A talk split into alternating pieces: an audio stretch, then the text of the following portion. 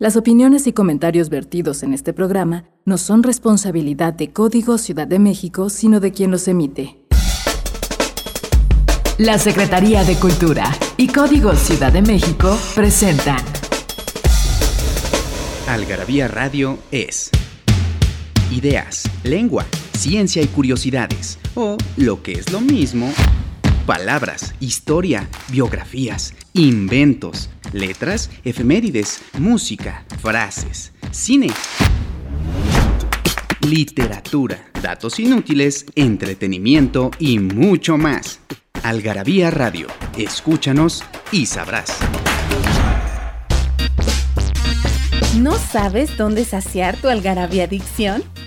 En Algarabía Shop conviven todas nuestras publicaciones, objetos y mini almanaques de los creadores de Algarabía y el Chingonario, Algarabía Shop, palabras para llevar. www.algarabíashop.com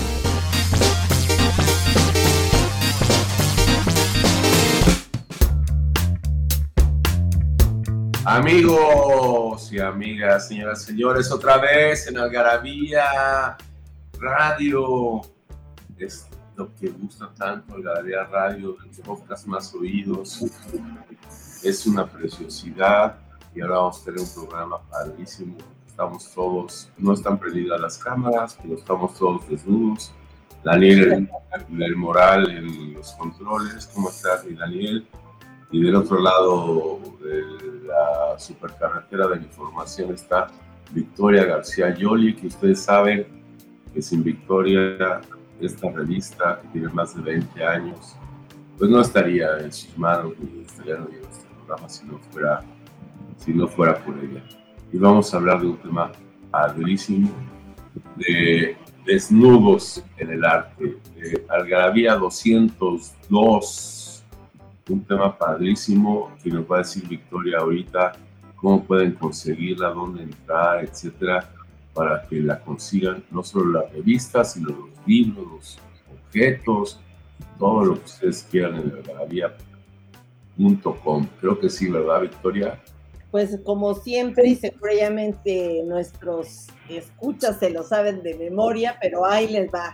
En www.algarabía.com está nuestra shop y en la shop pueden conseguir los objetos y todo lo que haya en físico, los portavasos, la taza, los libros, las revistas.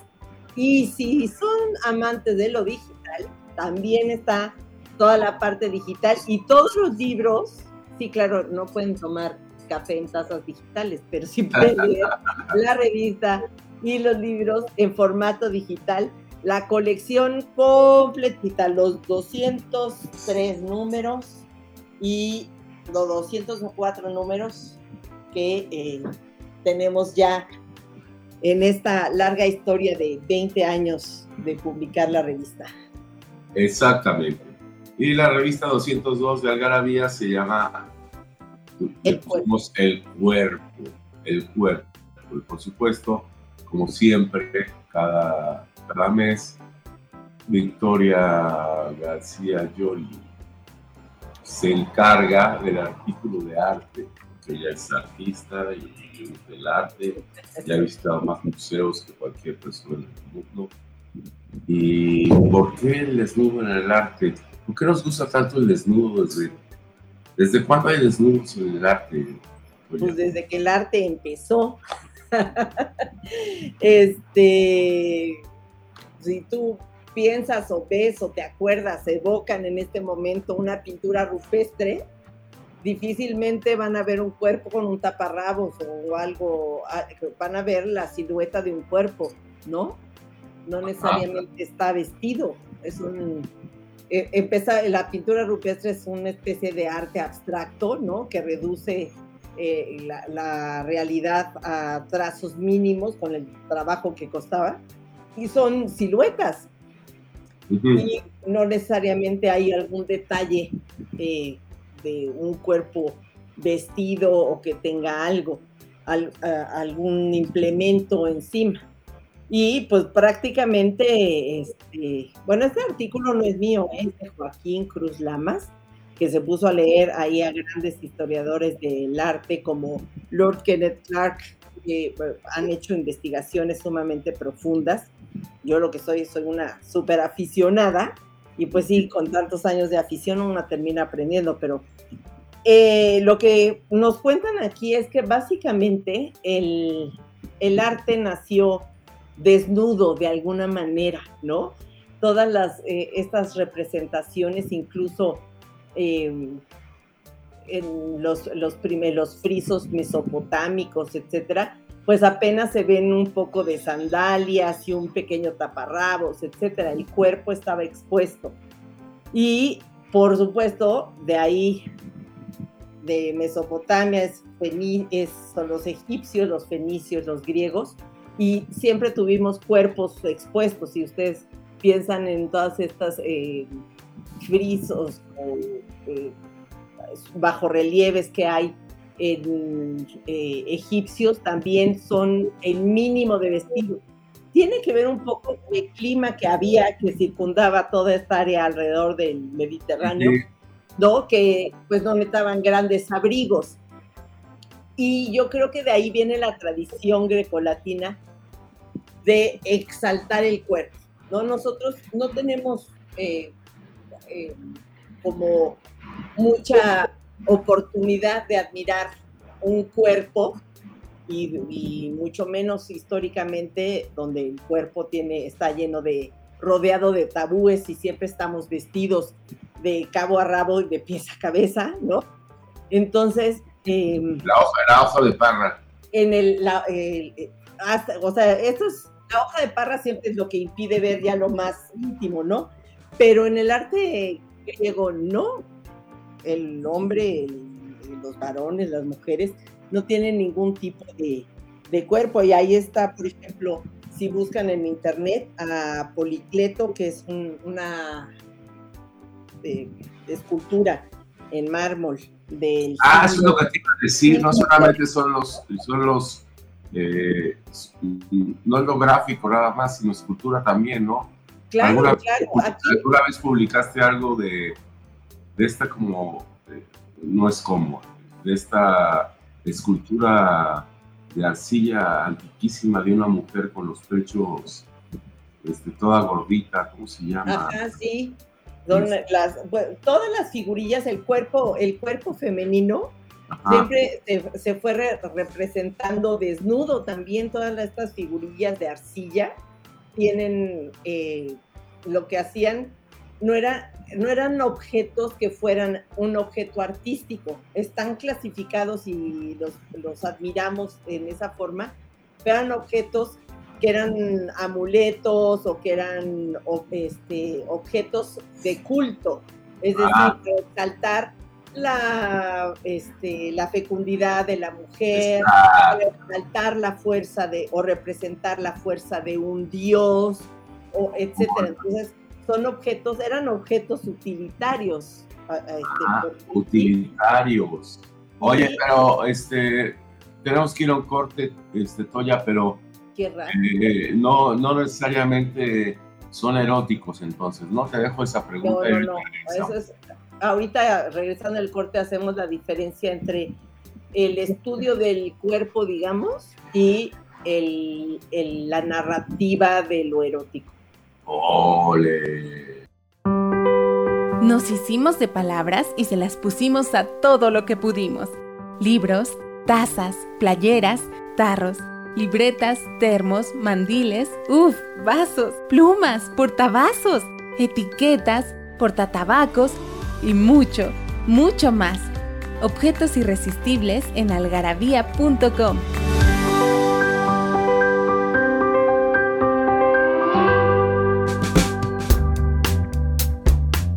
Estamos de retache en Algarabía Radio, qué bueno que siguen con nosotros.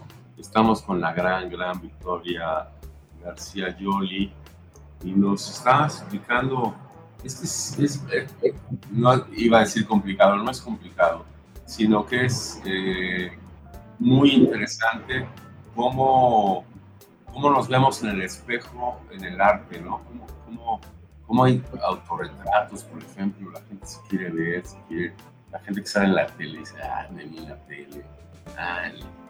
y, pero nos quedamos en un punto de cuál es la, la diferencia, Joya, si estas que dices que son objetos utilitarios no son necesariamente eróticos o no los verían con, placer sexual. Exactamente. Bueno, si te respondo eso ahorita, nos estamos adelantando mucho. Yo ah. creo que tendría que irnos un poquito más para atrás, que yo te estaba hablando de los griegos, que empezaron a representar el cuerpo desnudo, pero sí, también, eh, por ejemplo, em, eh, los celtas, incluso eh, este, peleaban desnudos. Sí, los primeros Juegos Olímpicos, según cuentan, eh, las competiciones, me choca la palabra competición, las competencias, eh, eran desnudos, ¿no? Está el, lanzamiento del disco y todo eso. De ahí el disco voló, ¿no? Pero también la, la, guerra, o sea, la, me estoy tratando de acordar de, este, los celtas pelean una guerra contra los romanos y pierden este, las, de las Galias, la guerra de las Galias, justamente.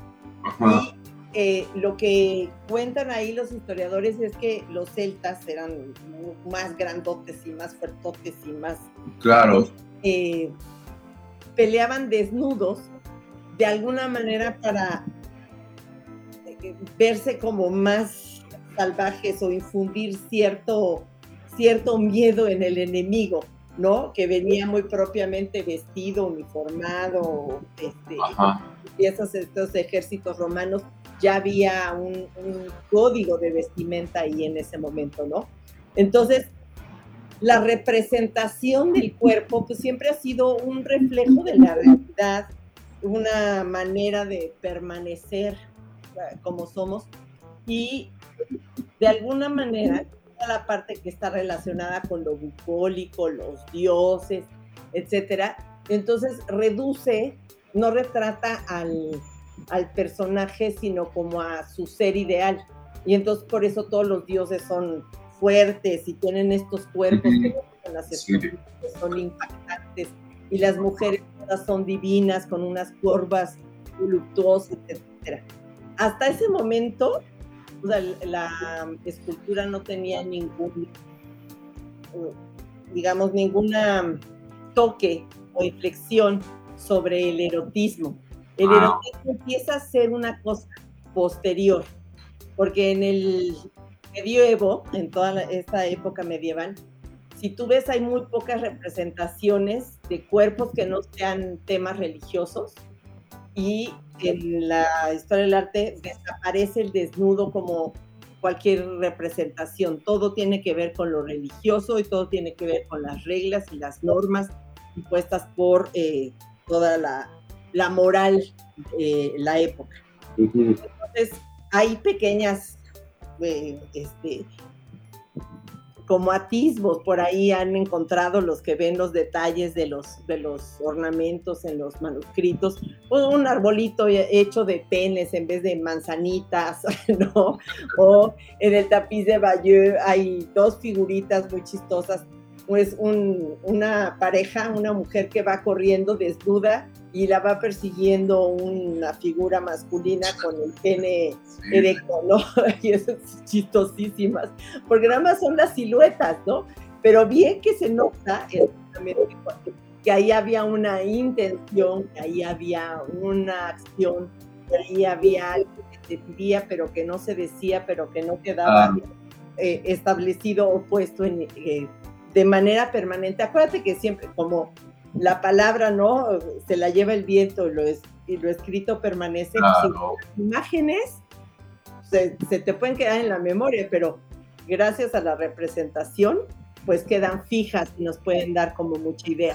Claro, oye, esto ya, antes de entrar ya, digamos, al Renacimiento, quiero que me platiques un poco qué pasó en la Edad Media y qué pasó en la historia no occidental había desnudos en China, en India o en algunos el, antigua. no, pues el, el arte oriental más o menos hasta la misma época se rige como por las mismas normas. De hecho, todas estas figuritas que estamos diciendo son más asiáticas que europeas, o sea, no, son, no es...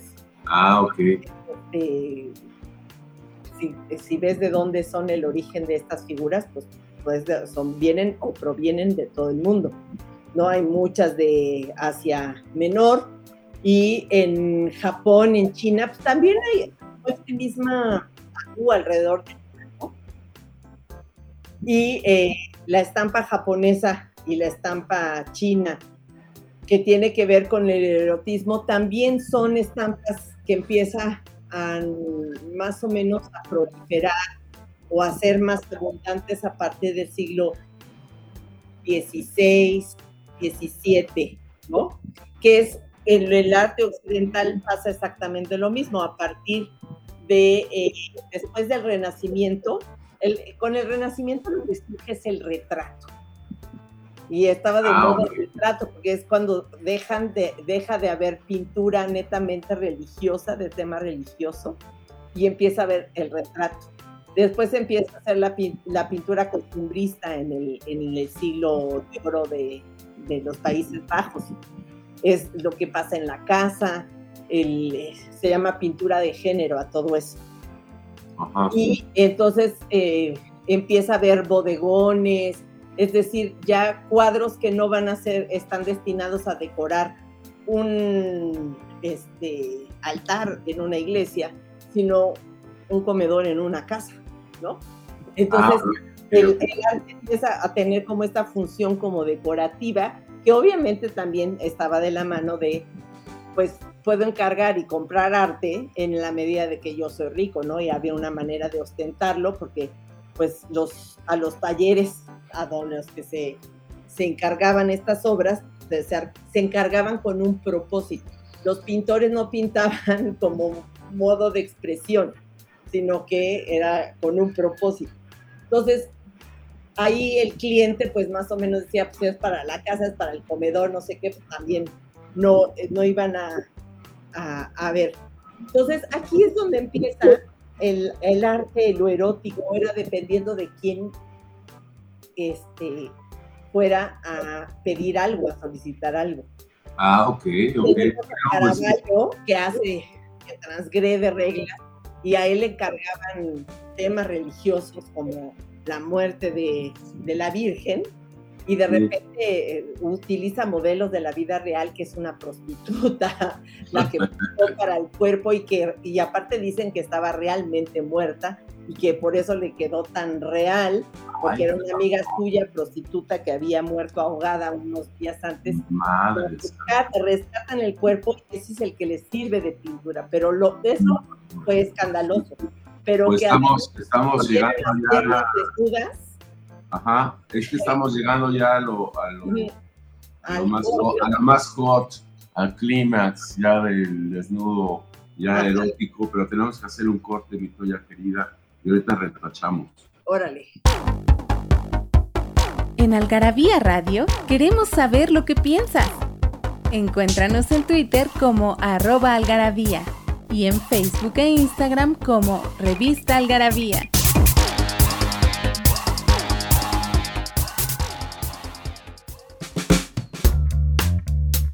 Pues aquí, desnudos los tres, estamos en Algarabía Radio. Qué bueno que siguen con nosotros. Y estaba interesantísimo lo de la prostituta, lo de cómo empieza a, a constituirse todo un, no sé si, sí, todo un arte eh, alrededor del desnudo. Y, y vamos a llegar a estos que tú decías, Caravaggio, Botticelli, y cómo llegamos a nuestros días. Estás con el micrófono. Fabio.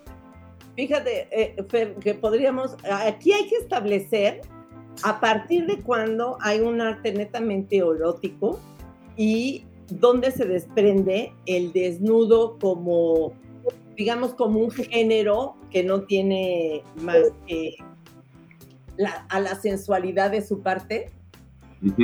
El arte erótico tiene a la sexualidad de su parte. En el... ¿Sexualidad o sensualidad? La sensualidad en, digamos, en el desnudo. Ajá. Y el arte erótico, la sexualidad en el Mm. cuerpo. Porque en el Renacimiento hay, eh, son de las primeras eh, eh, manifestaciones que hubo de un, de un, hay una carpeta hecha con grabadas y ahorita ya no me voy a acordar porque es de otra revista que no tengo aquí a la mano, este, pero está en la 69 me parece, queridos, o en la 105 Ah, claro. de los dos, que eh, hacen unas estampas con las posiciones sexuales eh, tradicionales, digamos, y estos sujetos que las hacen son excomulgados y el otro eh, lo, condenan a, a- prisión.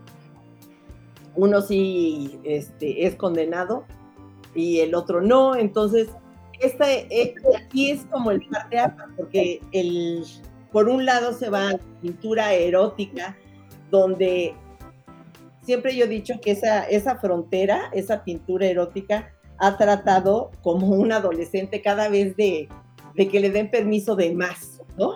Entonces, lo que, que estaba era como sutil o era eh, con lo que eh, decías, la hoja de parra, por ejemplo, en las, las tres gracias o el nacimiento de Venus de Botticelli, que está Ajá. la Venus saliendo de la concha eh, eh, totalmente natural, inocente, limpia, se cubre un con la mano y con su cabello, con el pelo largo hasta por debajo de las rodillas, se cubre el pubis, ¿no? Y conforme pasa la época o avanza la época, esa sutileza va siendo cada vez más explícita hasta que tenemos, llegamos al origen del mundo de... Sí. Ay, ay, ay, ando yo con los nombres todo, todo mal. Este, No me acuerdo, pero es el pubis ahí, una mujer. pero es, es justamente lo, es la vulva de frente, donde Ujú. además el cuerpo, el resto del cuerpo es eliminado del cuadro, ¿no? Sí, completamente. O sea, no sabemos quién es, no sabemos ni cómo son sus rodillas, ni cómo es la cadera, ni cómo es su cintura. O sea, solamente vemos lo que tenemos que ver y ese cuadro fue un encargo, ¿no? Entonces, eh, si, si vemos cómo sigue avanzando, pues cada vez fue más explícito. Pero el desnudo tiene que ver con otra cosa, es como el conocimiento del cuerpo, el, eh, el admirar la belleza del cuerpo, de sus proporciones, como por ejemplo, ahorita estoy pensando, viendo aquí en la revista, el- las mujeres de Modigliani.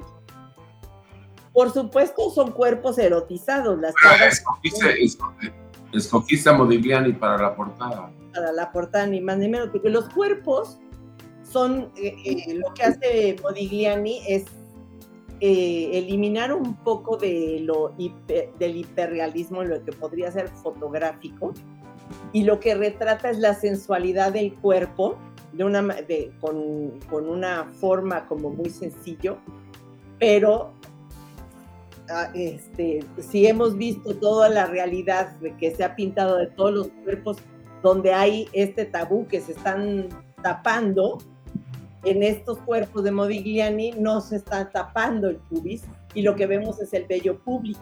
público. Y eh, no, no así como el, este, el origen del mundo, que te digo que ahí lo que vemos ya es totalmente la vagina, ¿no?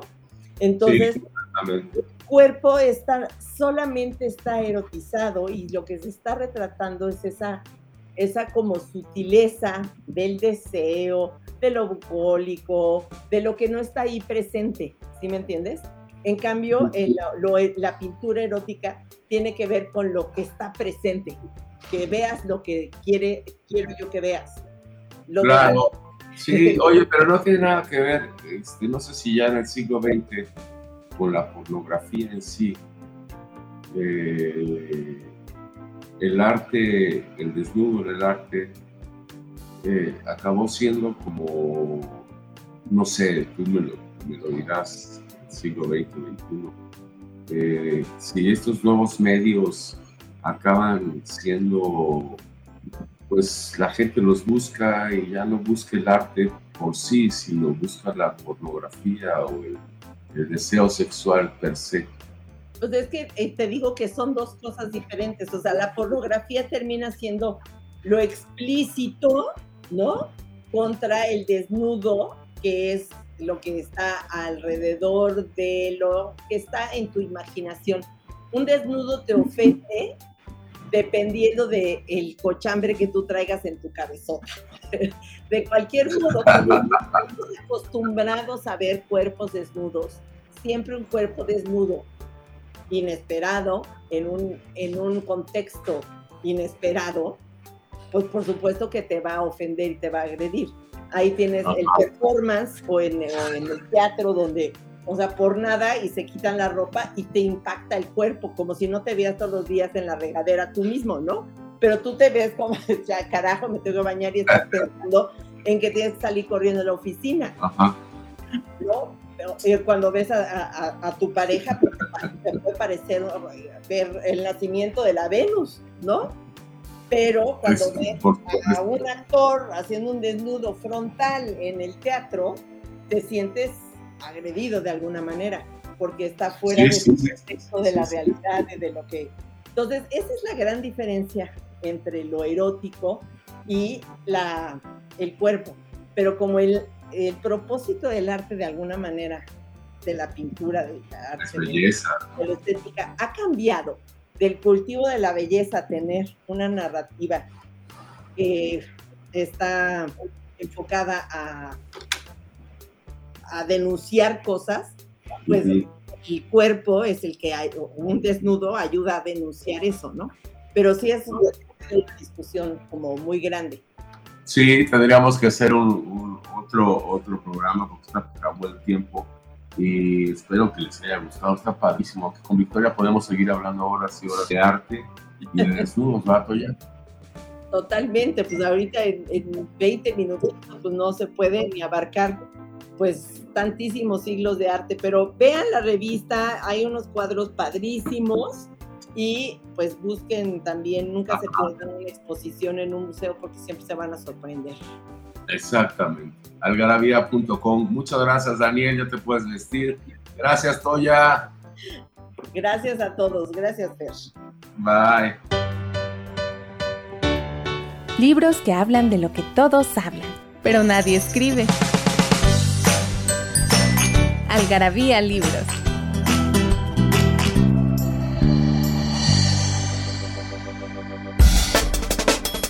La Secretaría de Cultura y Código Ciudad de México presentaron Algarabía Radio, conocimiento, ingenio y curiosidad. Porque la cultura no solo está en las bibliotecas, museos y conservatorios. Algarabía Radio, escúchanos y sabrás.